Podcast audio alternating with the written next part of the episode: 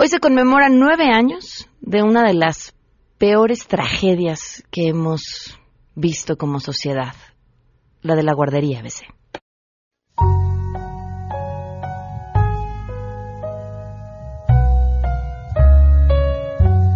María Magdalena Millán. Famosa chef. Andrea Nicole. Periodista. Emilia Fraijo. Artista con talento para la música y el diseño de vestuario. A Emilia le encantaba Pate de Foie, le gustaba los fabulosos Cadillac, no le gustaban las Barbies ni las princesas. Bueno, sí, una, la Fiona, le gustaba mucho.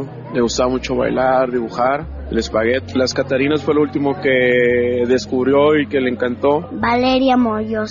Estilista, dueña de su propio salón de belleza. Sofía Martínez. Abogada. Fátima Moreno. Médico pediatra. Dafne Blanco. Escritora. Ruth Madrid. Diseñadora de modas. Denise Figueroa. Maestra. Lucía Carrillo. Pintora. Pamela Tapia. Cantante. Camila Fuentes. Dentista. Ana Paula Costa. Psicóloga. Monse Granados. Matemática. Colette Coronado. Bailarina profesional. Ariadna Aragón. Juez. Minanda. Nutrióloga y junto con Axel tendría una gran familia. Jocelyn Tamayo. Productora de teatro. Jimena Hughes. Periodista. Nayeli González. Nadadora. Naomi Baselis. Maestra de yoga. Isaac Martínez. Fotógrafo. Santiago Corona. Publicista. Axel Angulo. Luchador profesional. Javier Ángel Merancio. Médico cirujano. Andrés Alonso García. Un ingeniero con corazón de novelista. Él me contaba historias de, de todos los días que, que iba en, a la escuelita, que si nunca lo llamamos a escuelita, yo iba a mi trabajo y él iba a hacer actividades y a participar con sus compañeritos. Él los amaba mucho. Carlos Santos. Arquitecto.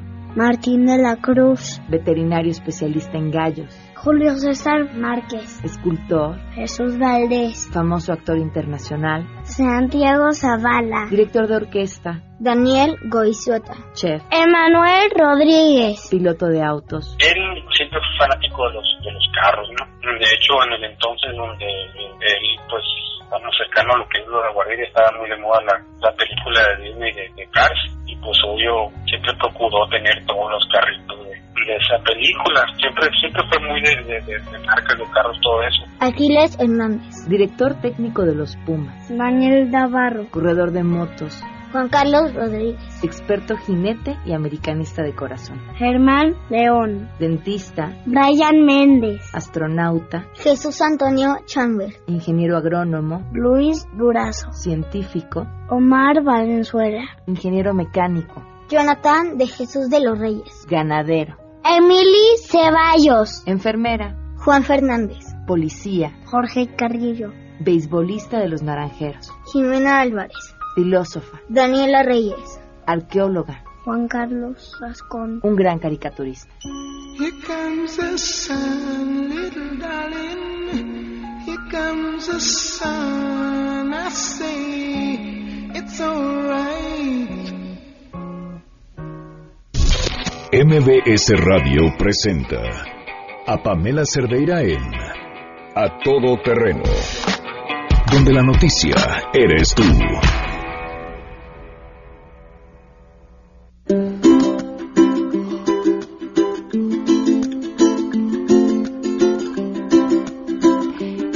Este homenaje con el que arrancamos el programa del día de hoy, que es el segundo año que ponemos este... El, primer año fue distinto, ¿no? Este es... El primer año solo fueron los nombres, si no me equivoco, y este segundo, ah, bueno, el año pasado, eh, fue este homenaje que les presentamos hoy a los niños que fallecieron en la tragedia de la guardería ABC. El sentido de este homenaje nace gracias a una escultura que se encuentra en el Museo de Memoria y Tolerancia que se llama El Potencial Perdido. Y está hecha para recordar a todos los niños que han muerto en distintos eventos de la historia con los que además nunca tienen ni culpa, ni que ver, ni razón de ser. Y, y se conmemora aquello que estos niños pudieron haber sido, aquello en lo que no se convirtieron, aquello que como especie dejamos de, de, recibir, de conocer, lo que perdimos. Y así es como, pensando en este potencial perdido, todo lo que aquellos niños que murieron en la guardería ABC pudieron haber sido, es como hicimos este, este homenaje que les presentamos otra vez y que si sigue existiendo todo terreno les seguiremos presentando y que siempre que lo ponemos nos vuelve a, a sacar las lágrimas en una historia que sin duda no, no deberíamos de olvidar. Gracias por acompañarnos en este martes 5 de mayo del 2010, de junio, perdón, del 2018. Soy Pamela Cerdera, los invito a que se queden aquí hasta la una de la tarde. El teléfono en cabina 5166-1025, el número de WhatsApp 5533329585, a todoterreno mbs.com y en Twitter y en Facebook me encuentran como Pam Cerdeira. La pregunta del día, eh, ¿cuál creen, después de las marchas eh, del día de ayer, cuál creen que sea la mejor vía en general para resolver los conflictos magisteriales? Esto nos contestaron. Queremos conocer tu opinión a todo terreno. ¿Cuál crees que sea la mejor vía para resolver los conflictos magisteriales? Pues creo que definitivamente hay que ser más incisivos en la reforma educativa y hay que controlar mucho más a la coordinadora, sobre todo nacional de trabajadores de la educación, porque hacen un relajo en la ciudad, es demasiado conflictivo y perjudica a muchos más de los que está beneficiando. Yo digo que es un caos porque es más de intereses personales que de educación, porque en sí la educación es lo último que piensan, son intereses, solamente intereses.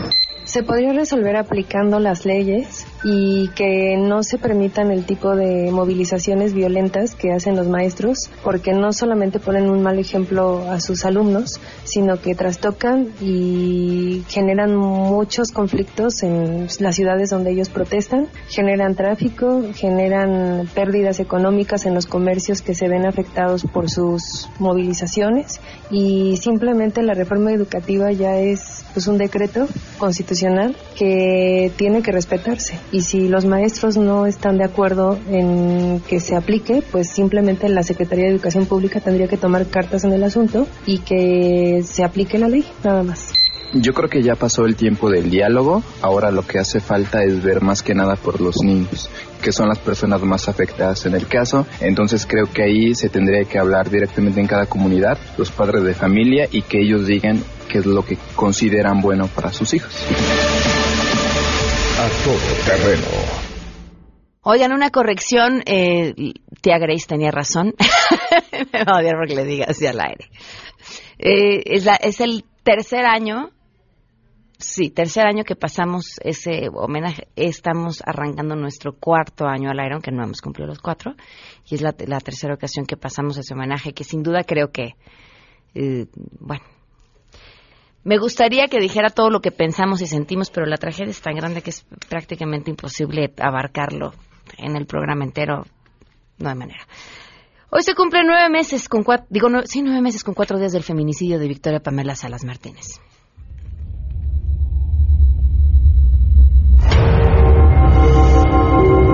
y la secretaria dijo que no, que efectivamente ese papel no, no se había levantado. Una denuncia ese día y que ella estuvo de guardia y que le dijeron los policiales, bueno, entonces, ¿por qué aparece tu nombre acá? Dice, sí, está mi nombre, pero no está mi firma.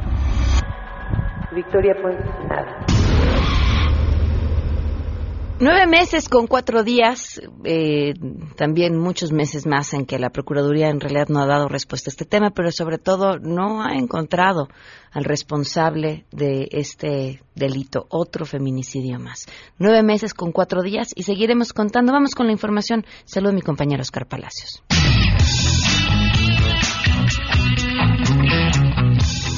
El secretario de Relaciones Exteriores, Luis Videgaray Caso, sostuvo una reunión de trabajo con su homólogo de los Estados Unidos, Mike Pompeo, con quien dialogó sobre los acontecimientos más recientes que impactan la relación entre ambos países. Durante la reunión, Luis Videgaray abordó con Mike Pompeo temas de interés compartido, como seguridad, migración, comercio y el estado de la relación bilateral. Este es el segundo encuentro que se lleva a cabo entre ambos cancilleres desde que el secretario de Estado, Mike Pompeo, tomó posesión el 26 de abril de este año. México. Con ello, de acuerdo con un comunicado emitido por la Secretaría de Relaciones Exteriores, se muestra el interés de México por mantener un diálogo abierto y respetuoso con el gobierno de los Estados Unidos. Para MBS Noticias, Oscar Palacios. El candidato de la coalición por México al frente, Ricardo Anaya, será el encargado de abrir y cerrar el tercer y último debate presidencial que se realizará el 12 de junio a las 21 horas en Mérida, Yucatán, donde los temas a discutir serán crecimiento económico, pobreza, educación, ciencia y tecnología, así como desarrollo sustentable y cambio climático. De acuerdo con el sorteo realizado por el INE, dentro del primer bloque, la segunda participación corresponderá al abanderado de la coalición Juntos Haremos Historia, Andrés Manuel López Obrador, seguido por el candidato de Todos por México, José Antonio Mit, y finalmente el candidato independiente Jaime Rodríguez Calderón, el Bronco. En el bloque de cierre, López Obrador será el primero en hacer uso de la palabra hasta por un minuto, seguido de Rodríguez Calderón, posteriormente Mit Curibreña y finalmente Anaya Cortés. En este marco, el presidente de la Comisión Temporal de Debates, Benito Nasif, afirmó que la realización de este ejercicio avanza conforme a lo programado y destacó que el costo de los debates es proporcional a la información que se les brinda a la ciudadanía. Si tomamos en cuenta la importancia que tienen como medios para que la población esté informada, que la ciudadanía tenga un conocimiento más cercano de los candidatos, son eventos que se transmiten en horarios de muy alta audiencia en televisión, que han tenido un rating muy alto, audiencias muy muy grandes. Creo que en función de esos resultados me parece que el costo es proporcional. Asimismo, el también presidente de la Comisión de Prerrogativas y Partidos Políticos comentó que hay una respuesta satisfactoria por parte de la ciudadanía para formular sus preguntas a través de las redes sociales, informó René Cruz González. Esta mañana Pancha a un grupo especial de su equipo a quienes enviará a Guatemala. La delegación panchista va a la comunidad de San Jaime, cerca de la ciudad de Antigua, Guatemala. Esto, en búsqueda de un perro. El valiente canino objeto de la búsqueda llevó a los rescatistas a dar con el paradero de su familia, quien fue sepultada por la nube piroplástica arrojada por el volcán de fuego este fin de semana. Desafortunadamente, los ocho miembros de esta familia murieron y este canino ha quedado en la orfandad. En redes sociales hay muchas solicitudes de adopción para este fiel perro que logró captar la atención de los rescatistas y recuperar los restos de su familia. Es por eso que Pancha ahora busca a este canino para integrarlo a su gabinete.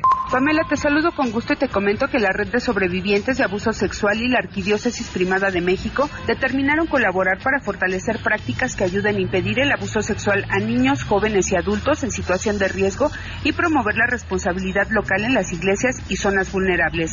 Esta acción forma parte de las medidas que la Iglesia Católica ha implementado para erradicar de raíz los abusos que pudieran presentarse en el seno de la Iglesia y en la sociedad. A través de un comunicado, la Arquidiócesis Primada de México señaló que, entre otras medidas, elabora un protocolo que ayuda a la atención de los casos que pudieran presentarse, así como de apoyo a las víctimas y crear además conciencia de la necesidad de proteger a los niños y personas vulnerables en hogares, parroquias, escuelas, hospitales y otras instituciones. Finalmente, la Arquidiócesis y la SNAP manifestaron su interés de combatir desde la raíz estos lamentables casos y trabajar incansablemente hasta sanar estas situaciones con el apoyo de varias organizaciones, informó Nora Bucio.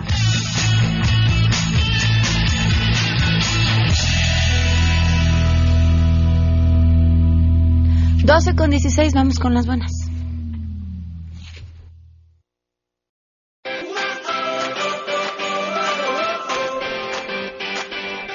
Le doy la bienvenida a Natasha Duperón. ¿Cómo estás? Bienvenida. Muchas gracias. Muy bien, ¿tú qué tal? Bien, gracias por acompañarnos. Y Belén habido gracias por estar con nosotros. Muchas gracias. A ver, Natasha, cuéntanos, ¿qué te tiene aquí el día de hoy? Pues quería platicarte sobre Leo. Es mi primer cortometraje. Eh, no como actriz, sino como escritora y como directora. Es un eh, texto que habla sobre el último ser humano sobre la faz de la Tierra. Y para no morir de tristeza usa su imaginación. Es un hombre de 50, 60 años que está solo en el mundo y hablamos, queremos tocar el tema como de soledad, como cómo nos da miedo estar solos, cómo no sabemos escuchar, cómo usamos las palabras para expresarnos a pesar de que no tenemos nada bueno que decir, hablamos. Eh, nos dimos cuenta que cuando lo escribimos, Tamara Vallarta, una de mis mejores amigas y yo, no le pusimos ningún texto al guion. Y esto nos ayudaba a que fuera un poco más lejos, a que la gente de, otros países, de otro idioma, que hablara otro idioma, lo Pudiera entender. entender. Exacto, incluidas las personas que no pueden escuchar. Es un texto que que es muy físico, que es muy visual. Queremos jugar con sonidos ambientales, con música clásica, con sonidos de silencio. Eh, y por eso nos juntamos con MBS Radio Fundación, que es una fundación que apoya a gente que no puede escuchar. El proyecto se llama Leo porque uno, un amigo mío tiene esta discapacidad y creemos que Leo también lo va a entender. Entonces nos dio como mucha alegría poder llegar a tantas personas eh, con un proyecto de 10 minutos, que es un corto. Y lo que están buscando es como fondear su corto. Exacto. ¿Cuánto entonces- cuesta hacer un corto? Eh, Un corto depende, la verdad es que varía en lo que tú escribas. Este corto cuesta más o menos 250 mil pesos y estamos pidiendo 500 mil pesos. ¿Por qué? Porque me- 250 va para la fundación para donar 96 aparatos auditivos a gente de escasos recursos que no puede escuchar. Y, los, y en la otra cantidad, la otra mitad, que son 250, va para hacer el corto. Ok. Entonces, eh, la verdad es que estamos muy contentos, estamos buscando todos los medios eh, para poder llegar a más gente y que se, se, se- se sensibilice. Creo- eh, creemos que si no servimos para vivir, no vivimos para ser, si no si no vivimos para servir, no servimos para vivir. Creo que cuando apoyas a alguien que necesita tu ayuda, por lo menos con un peso, si cada persona que me escucha en este instante me donará un peso, Ya llegamos estás. a la mitad. Claro. Ahora, ¿cómo pueden hacerlo? Pues hay varias formas. Para empezar con, eh, de- con la fundación, la verdad es que la fundación me ha puesto eh, todo para que esto fluya. Si tú te metes a www.fundacionmbsradio.org diagonal leo, Ujú. te manda directo a, a este... a este eh, a la página donde tenemos un pequeño video Tamara y yo platicándote del proyecto es deducible de impuestos eh, también me contaron que si imprimes una hojita ahí con la misma con el la misma link que te acabo de dar y vas a un Oxxo puedes donar a un Seven o a estos lugares, ¿no? Y por otro lado, eh, Belén me acompaña, que es de Trendier, y yo saqué todo mi closet. Dije, si quiero lograr este sueño, ¿qué tengo que hacer? Puedes sacar tu closet, perfecto. Entonces agarré todo mi closet, se lo di a Trendier. Entonces, si tú te metes a Trendier, que es una página bien padre, eh, donde ven, donde, eh, ¿por qué no nos Mejor que nos a Belén. Y, y, y sí, coincido, yo también tengo mi closet en Trendy. Y yo también, Eh, por supuesto. Bienvenida, Belén. Muchísimas gracias, Pam. Gracias, Nat, también. Bueno, realmente Nat nos buscó eh, para colaborar con, con- esta fundación y con este proyecto. Nos encantó desde el, desde el minuto uno. No, bueno, nos buscan varias ONGs, pero bueno, pues vemos a ver qué es lo que más se adapta también a nuestra comunidad y a nuestros usuarios. Y realmente, eh, bueno, pues mil millones de gracias por poder estar aquí y os platico un poco acerca de Trendier. Trendier es la mayor comunidad de compra y venta de ropa de segunda mano en México. Eh, estamos expandiendo el negocio en distintos países de Latinoamérica, en eh, Colombia, Chile y próximamente Argentina. ¿Cuál es eh, nuestra idea? Crear la mayor comunidad de intercambio de, de ropa de segunda mano, porque nos dimos cuenta que con el movimiento de fast fashion todo el mundo cada 15, 20 mes se cambia de, de colección de ropa, de pues al final no damos el mismo valor que tenía la ropa antes que damos ahora y al final tenemos un closet lleno de prendas y todos los días nos levantamos, sobre todo nosotras, ¿no? Mujeres y ¿qué me pongo hoy? No tengo nada. Y no es cierto, simplemente es que cada vez que va cambiando la, la temporada, que, cada, que es cada 15 días aproximadamente, nos vamos comprando una cosa a otra y luego abres y no te cuadra nada, tienes un color rojo con, un, con cuadros con- y realmente tiene un valor, ¿no? Porque acabas de comprarlo, tampoco lo vas a regalar. eh, no lo puedes donar porque no todo el mundo necesita ropa, sino se necesita dinero. Entonces nosotros construimos esta plataforma donde todas las usuarias y toda la comunidad mexicana puede subir sus prendas y ganar un valor por ellas, ¿no? Y crecer o mm, seguir con el ciclo de la vida de las prendas. Además, eh, la industria textil es la segunda industria más contaminante del planeta, por lo que creo que es un dato importante y una persona eh, que genera o que fabrica estas prendas necesita para que su trabajo tenga sentido que esta prenda sea utilizada más de 10 veces. Y a veces ni siquiera en un año lo utilizamos más de 10 veces.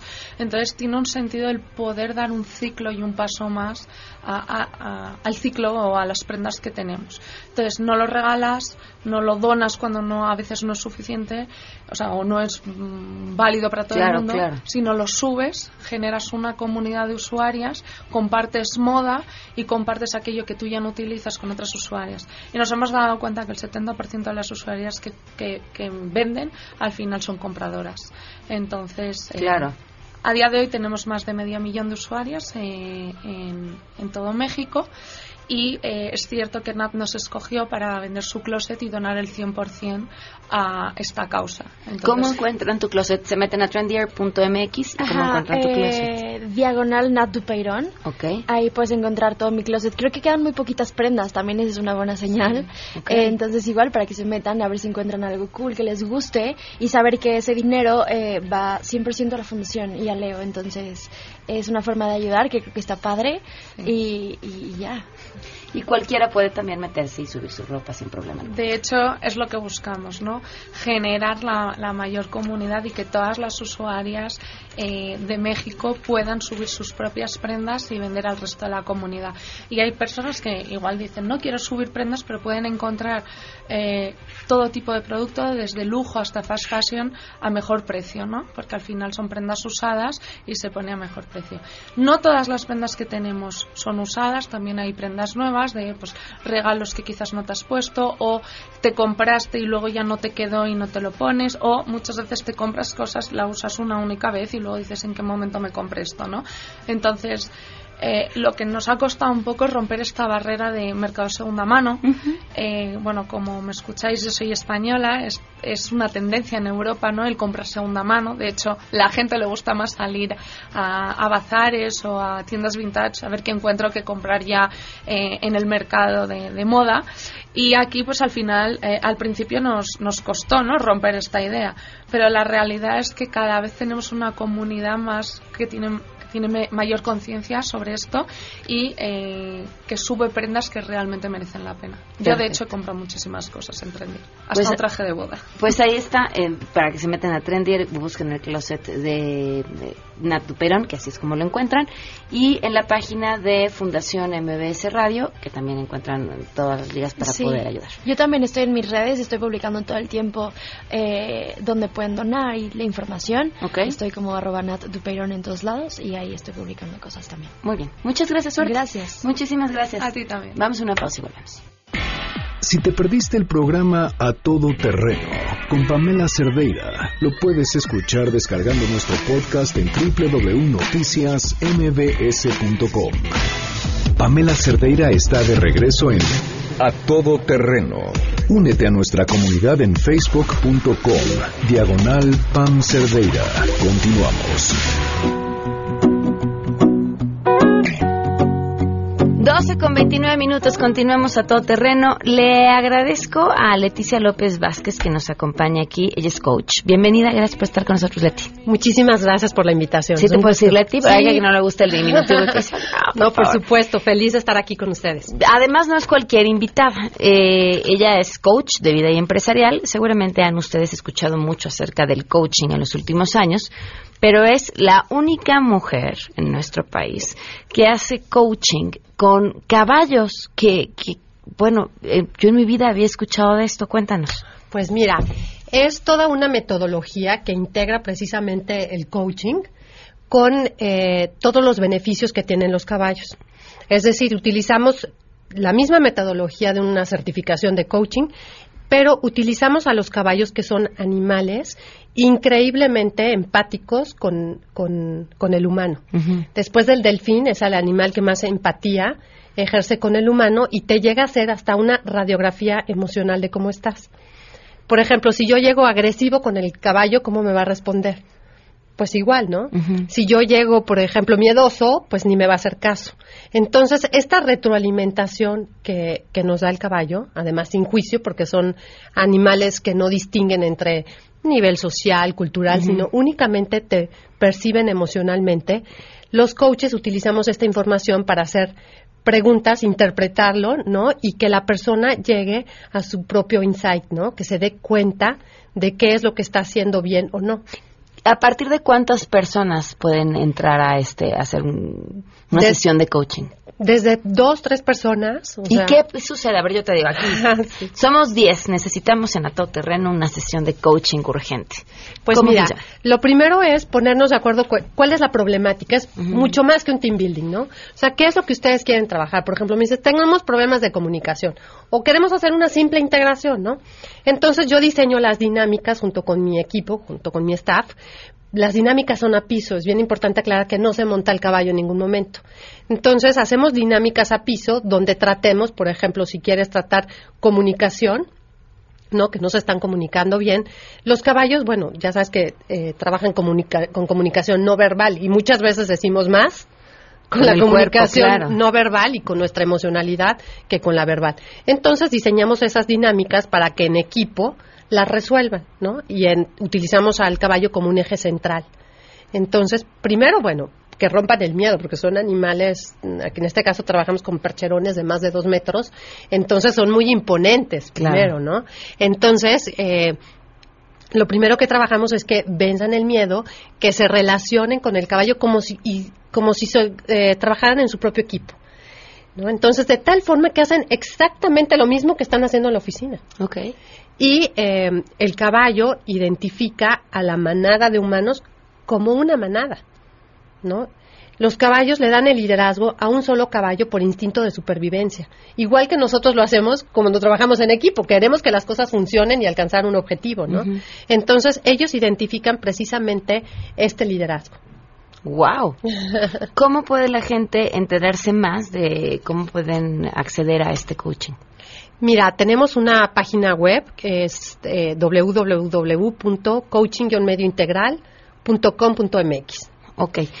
Ahí, ahí tenemos este, información para que la gente entienda y, y clarifique bien qué es el coaching con caballos y nos contacte y a partir de a partir de ese contacto nosotros los llevamos de la mano, ¿no? A que vivan esta experiencia que además está increíble porque es en un lugar mágico en medio de la naturaleza. Ay, qué padre. Y es cierto, todos eh, estos, este tipo de ejercicios que parecieran recreativos son a partir de los cuales se generan verdaderos cambios dentro de las organizaciones, sin duda. Y dije parecieran recreativos porque no lo son. Es, es, es trabajar con, con la raíz de lo que, de lo que genera un grupo de trabajo. Exactamente, pero además es que el trabajo y el generar conciencia no debería estar peleado con el divertirse. Okay. Algo bien importante es que a, tra- a raíz de, de trabajar con los caballos, es como si hicieras unas 10 sesiones de coaching, ¿no? Pero es muchísimo más acelerado. ¿Por qué? Porque la persona se da cuenta, genera conciencia de qué es lo que está haciendo bien o mal, y a partir de ahí hay mucha posibilidad de cambio, sin juicio. No es lo mismo que yo venga y te digo, oye, creo que no eres asertiva, a que tú mismo, a partir de estas dinámicas y de la retroalimentación que te da el caballo, caballo. y el equipo, digas, no estoy siendo asertiva, voy a otra dinámica con mucha más asertividad y otro nivel de conciencia. Y entonces eh, efectúas cambios profundos. Es lo importante, ¿no? Que estos cambios realmente te los llevas para tu vida personal y profesional. Recuérdanos la página. Es www eh, punto coaching-mediointegral.com.mx en Facebook y en, y en LinkedIn, por ejemplo, nos pueden encontrar como coach Leticia López Vázquez y ahí tenemos eh, pues mucha comunicación directa con, con, con las personas que estén interesadas para adquirir todos estos beneficios, ¿no? Muy bien, Leti, muchísimas gracias. Al contrario, muchísimas gracias a ti. Damos una pausa, regresamos con Ramón. Si te perdiste el programa A Todo Terreno con Pamela Cerdeira, lo puedes escuchar descargando nuestro podcast en www.noticiasmbs.com. Estamos de regreso. Síguenos en Twitter, arroba Pam Cerdeira, Todo Terreno, donde la noticia eres tú. Continuamos.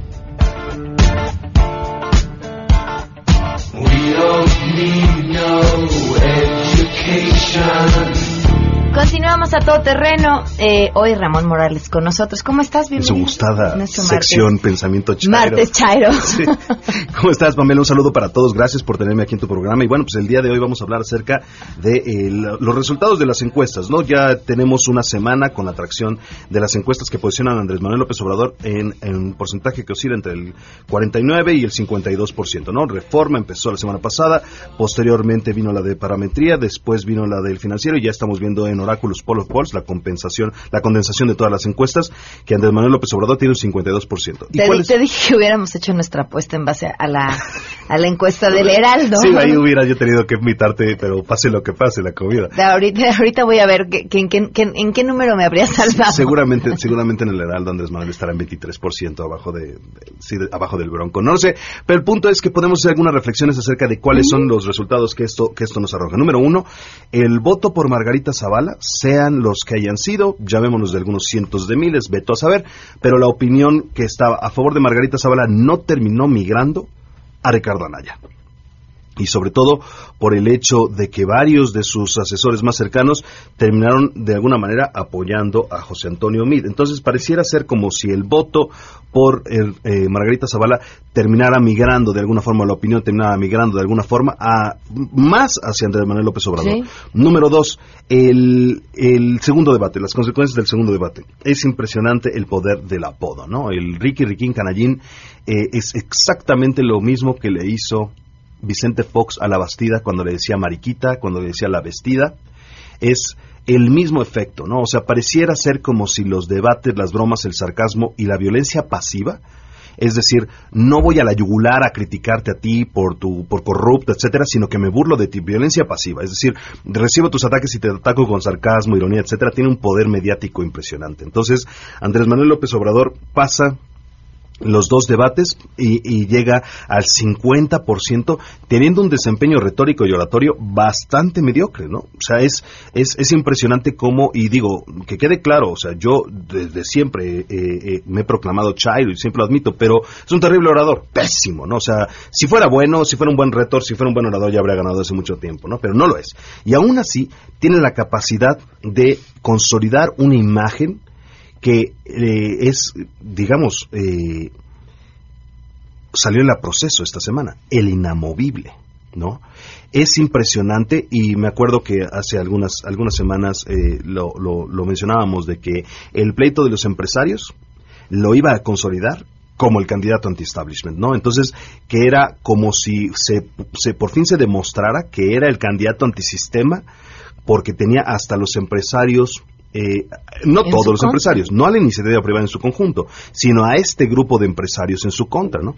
Y pues termina sucediendo, o sea, al mismo tiempo, o sea, días después, horas después, de estos desplegados, estas cartas de Germán Larrea y de, y de Raúl Valleres y estos empresarios que tratan de orientar de alguna manera al voto de sus empleados, pues resulta ser que esto favorece la imagen de, de Andrés Manuel López Obrador. Entonces es muy significativo ver cómo Andrés Manuel López Obrador, después de 18 años de campaña electoral, se convierte en inmune a las campañas negras. ¿no? Es verdaderamente espectacular. Ya, ya lo vacunaron durante dos Es, probable, es pro- lo que pasa es que es, es, es muy cierto, sí, y esto es una opinión que siempre sostenía, de verdad no me acuerdo de dónde saqué esto, pero el, el electorado tiene un, un sentido muy afinado contra la producción muy afinado contra los efectos especiales. El, el- el electorado cuando siente que algo está deliberadamente producido, lo rechaza de inmediato, ¿no? Entonces tiene una, tiene, un- tiene una, siente una atracción natural por lo espontáneo, más bien. Entonces lo que ha sucedido en los debates, pues precisamente ha sido, ha sido, ha sido eso, ¿no? Y bueno, pues vamos a, vamos a hablar un poco acerca del mundo post primero de julio, ¿no? Suponiendo, suponiendo que eh, el- los resultados cumplan con el pronóstico de las encuestas, que obviamente es completamente opuesto a la línea narrativa de José Antonio Mid. José Antonio Mid mantendrá una narrativa de aquí hasta el primero de julio que las elecciones se ganan eh, con encuestas, con votos, no con encuestas, y es totalmente cierto. A mí me preocupa que las personas que van a votar por Andrés Manuel, y esto es precisamente, precisamente lo que espera la campaña del PRI, es que estas encuestas en un porcentaje de 52% inhiban el voto por Morena, pasando el fenómeno de la liebre y la tortuga. Que las personas piensan, bueno, esto ya está cerrado, esto ya empaquen esto, no importa Voto que yo me levante, no, no importa que yo me pare o no, ¿no? Mejor me quedo viendo el fut Claro. y pues no voy a votar porque de todos modos va a ganar. Ese es precisamente, ese es precisamente el resultado que está esperando la campaña del PRI. Otra cosa que es muy probable que vaya a suceder, como de costumbre, porque esa es una estrategia bien conocida del, de- del, del PRI, es levantar y movilizar a su voto duro al principio en la mañana de las elecciones para condicionar las encuestas de salida a favor del PRI. Si yo te levanto a las 6 de la mañana y movilizo todos mis votos tempranito cuando se abran las casillas y meto todo el voto que pueda, los encuestadores de salida al principio de la apertura de las, de las urnas, ¿qué van a medir, Pamela? El voto del PRI. el voto del PRI. Entonces, ¿qué es lo que va a aparecer en los medios de comunicación cuando los civiles normales se levanten, se despierten como la gente decente, no sé, 9, 10 de la mañana, etcétera? ¿Qué van a ver en los medios de comunicación? Que el PRI barrió. Que, es- que el PRI está ganando. Entonces, ¿Qué hubo? ¿No? Y eso puede, y eso puede inhibir, inhibir sincera, eh, significativamente las posibilidades de que, de que, pues, de que Morena gane. Entonces, lo que precisamente está buscando el, y otro, y otro tercer fenómeno del que, del que se ha hablado un poco entre consultores es que al PRI le conviene, al gobierno le conviene que la selección mexicana de fútbol pierda. Pierda y mucho y que ni siquiera pase la, la etapa de, de- de grupos, porque esto produciría un humor social decaído que por lo tanto inhibiría un voto por el cambio, o el voto en general, ¿no? Si se juntaran estos tres fenómenos, existiría la posibilidad de que el PRI gane la elección. Porque tenemos que reconocer una cosa. Andrés Manuel López Obrador ya ganó la campaña. Pues ya, eso es un hecho. Pero la campaña no tiene efectos sobre la elección si la gente que es convencida por la campaña no se para y vota. Entonces, son momentos completamente diferentes. Pregúntale a Hillary Clinton, pregúntale al propio Andrés Manuel en las, en las elecciones anteriores. Entonces, el punto es que estos... Entonces, ¿le recuerda estos tres eventos que Sí, el primero es la pasar? campaña, es un concurso de popularidad y de No, posicionamiento. no, no, no. Decías eh, que pierda la selección. que, que la selección pier- que ni siquiera pase la etapa de grupos. O sea, se trata de que el humor social esté muy decaído. Que la gente pase el fenómeno de la liebre y la tortuga, que se confíe demasiado, no, pues ya el 52%, ya va a ganar, ¿para qué voto? No, no, no significa nada. Y número tres, eh, la movilización muy temprana, Temprana. de los votos de los votos priistas que se trans, que se traduce en un sesgo en las encuestas de salida. O sea, eh, lo que quiero decirle a, a tu auditorio es que vean lo que vean en las encuestas de salida en la mañana del día primero de julio, se levanten y voten.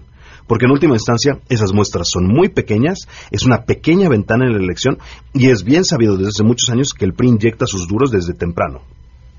Y hay que votar, independientemente de lo que suceda y por quién quieran votar. Sí, por Eso, supuesto, ¿no? por Es- supuesto, digo, o sea, esa es parte de la obligación es, ciudadana es- que tenemos. es un punto, es una razón por la cual no vivimos en una tiranía, es porque tenemos el derecho de ejercer nuestro de- de- el máximo poder, el máximo, no hay más. No hay más poder que tiene un ciudadano en una democracia como la mexicana sobre, los, sobre el gobierno que esto. Eso de que la nación me lo demande, como lo hablábamos ayer, es pura ficción retórica constitucional. No significa nada más que poner tus opiniones en redes y algunas audiencias este, en- ante los congresos, etcétera. Pero no existe más. Oye, Ramón, este proceso electoral te da para hacer una tesis de lo que no se debe hacer en una campaña. En muchos sentidos, en muchos sentidos. Yo creo que uno de los principales efectos es la irresponsabilidad presidencial sobre los efectos de la elección. Y me refiero en concreto a cómo eh, el principal responsable de que Andrés Manuel López Obrador esté en 52% PRI. es Enrique Peña Nieto.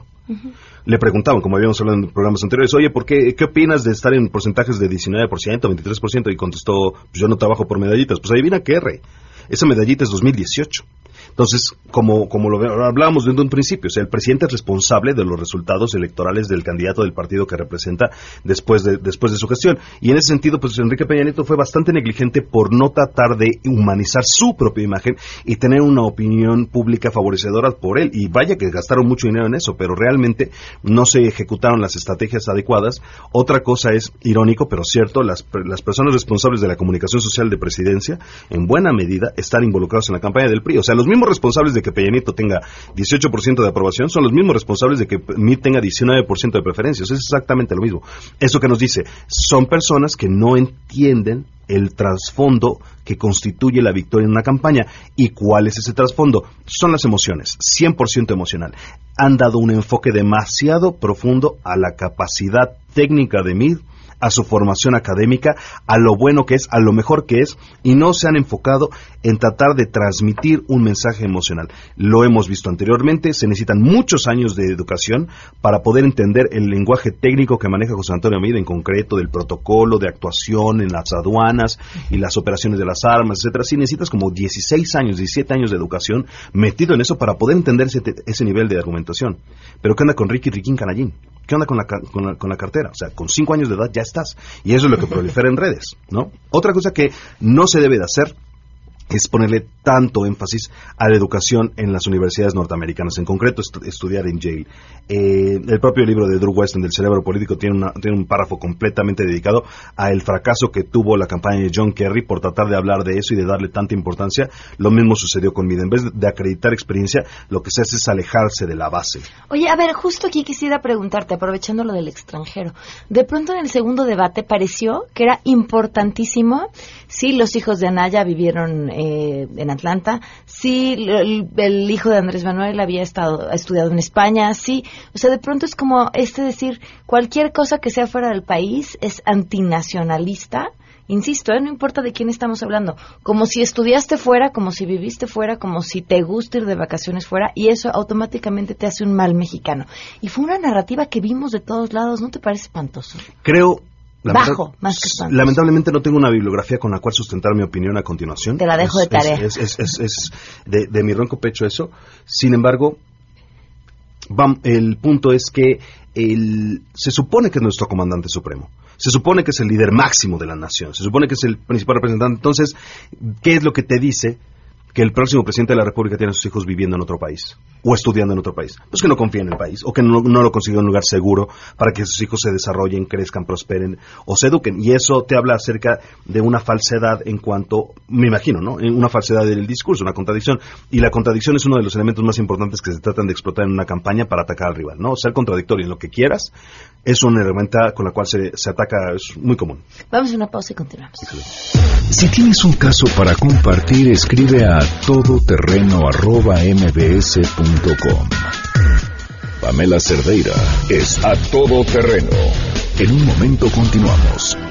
Estamos de regreso. Síguenos en Twitter, arroba Pam Cerdeira, todoterreno, donde la noticia eres tú. Continuamos.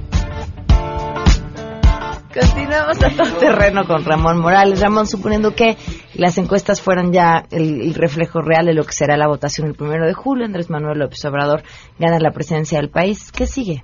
Me ha llamado muchísimo la atención algunas de las principales declaraciones que he notado acer- acerca de los cambios estructurales en el país. En concreto, quisiera apuntar dos cosas.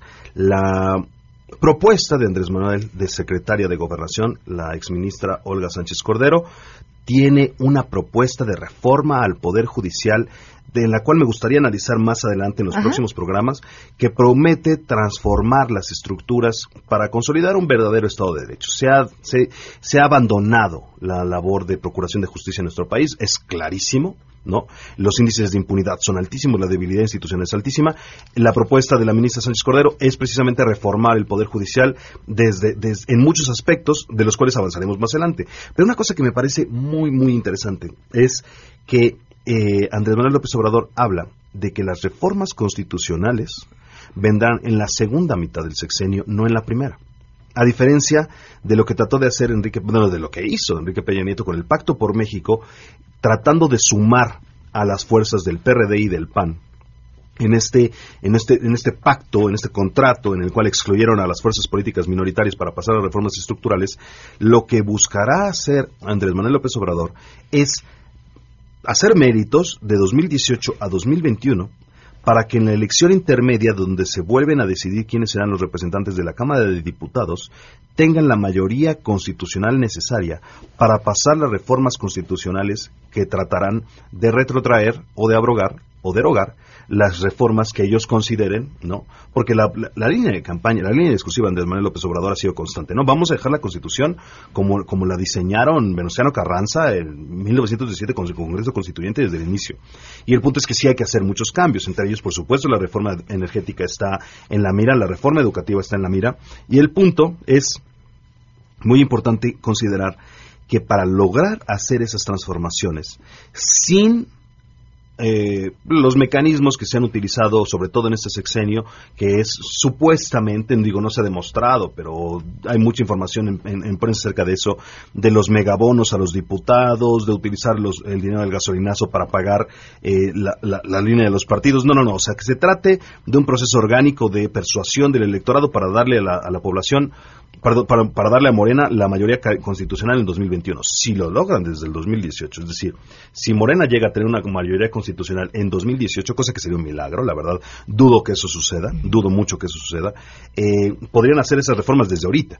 Pero lo que decía Andrés Manuel López Obrador es, número uno, después de esta cuarta transformación, le preguntaron, creo que fue, eh, creo que fue en tercer grado, le decían, estas cuatro transformaciones. Tú planteas una cuarta transformación. La primera, la independencia, la revolución, la reforma.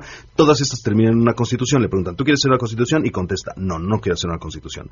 Yo quisiera agregar, bueno, no, no, no es, no es la, la persona que convoca la transformación la que termina siendo la nueva constitución. Son los herederos del movimiento los que terminan siendo la nueva constitución. Pero el punto es que él no va a hacer una nueva constitución, sino que va a tratar de hacer todo lo posible por ganar esta mayoría constitucional para hacer estas reformas, con las cuales se le va a dar un digamos, aire, una oportunidad de dar resultados a las famosas reformas estructurales que hizo el gobierno de Peña Nieto, habrá que ver si estas responden. Entonces, existen muchas áreas de oportunidad donde, donde, donde Morena y, Andrés Manuel podrían hacer un, un, un avance. Sin embargo, y este es el gran problema de Morena, Morena siempre decepciona en los gobiernos que, que, que, que gana. O sea, vemos algunos ejemplos como el gobierno delegacional en Xochimilco, que después del temblor terminan agarrando al delegado a patadas en la calle. Vemos la opinión generalizada que existe sobre Claudia Sheinbaum después de su gobierno delegacional y es bastante negativa. Vemos el desempeño de sus diputados en la Asamblea Legislativa y existe un abandono sistemático de las comisiones y una oposición sistemática. Es un gran problema. Porque Andrés Manuel genera muchas expectativas. ¿Tendrá los cuadros necesarios para cumplir las expectativas que ha generado? Existen muchas oportunidades para dudarlo. Habrá que ver quiénes son los responsables de la Procuraduría General de la República, cuál es la influencia que existe en el proceso de renovación de los ministros de la Suprema Corte de Justicia que van a renovarse durante este sexenio, que no sé si van a ser cuatro, cinco o seis. Existen muchos fenómenos, o sea, la transformación tendrá que rendir frutos rápido y, por supuesto, yo espero, y la- me, da, me da mucha tristeza dar malas noticias, pero eh, la experiencia histórica me permite creer que va a haber una crisis económica de fin de sexenio priista, como lo sucedió con Echeverría, con López Portillo, con De la Madrid, con Salinas, no sucedió con Cedillo por la, por la alternancia al PAN. Habrá que ver cómo deja eh, Enrique Peñanito la, la, la hacienda pública, cómo deja la economía y cómo seguramente se tratará de culpar a Andrés Manuel de ser... No, de y, ser- y cómo se ha movido, eh, cómo se está moviendo el panorama internacional. Estamos viendo salida de capitales en México desde ahorita. Esto antes de la elección ya estamos viendo. O sea, sí existe la posibilidad, la posibilidad eh, clara de que por fin se reconozca que estamos en crisis. Yo creo que estamos en crisis desde 2013. O sea, en crisis desde es- 1980. exacto, ¿no? Pero, o sea, se ha invertido mucho dinero en que no se tome como una crisis. Yo creo que estamos en crisis desde hace mucho tiempo. El endeudamiento está brutal, la depreciación del peso es, es, es brutal. Pero el punto es que seguramente entraremos en un escenario de crisis y no la tendrá fácil si tiene a toda la oposición. Ramón, que te sigan. En Discurso y Votos en Twitter y Ramón Morales y seguir en Facebook. Muchas gracias por escuchar, Pamela. Gracias por invitarme. Gracias a ti. Nos vamos, se quedan en mesa para todos.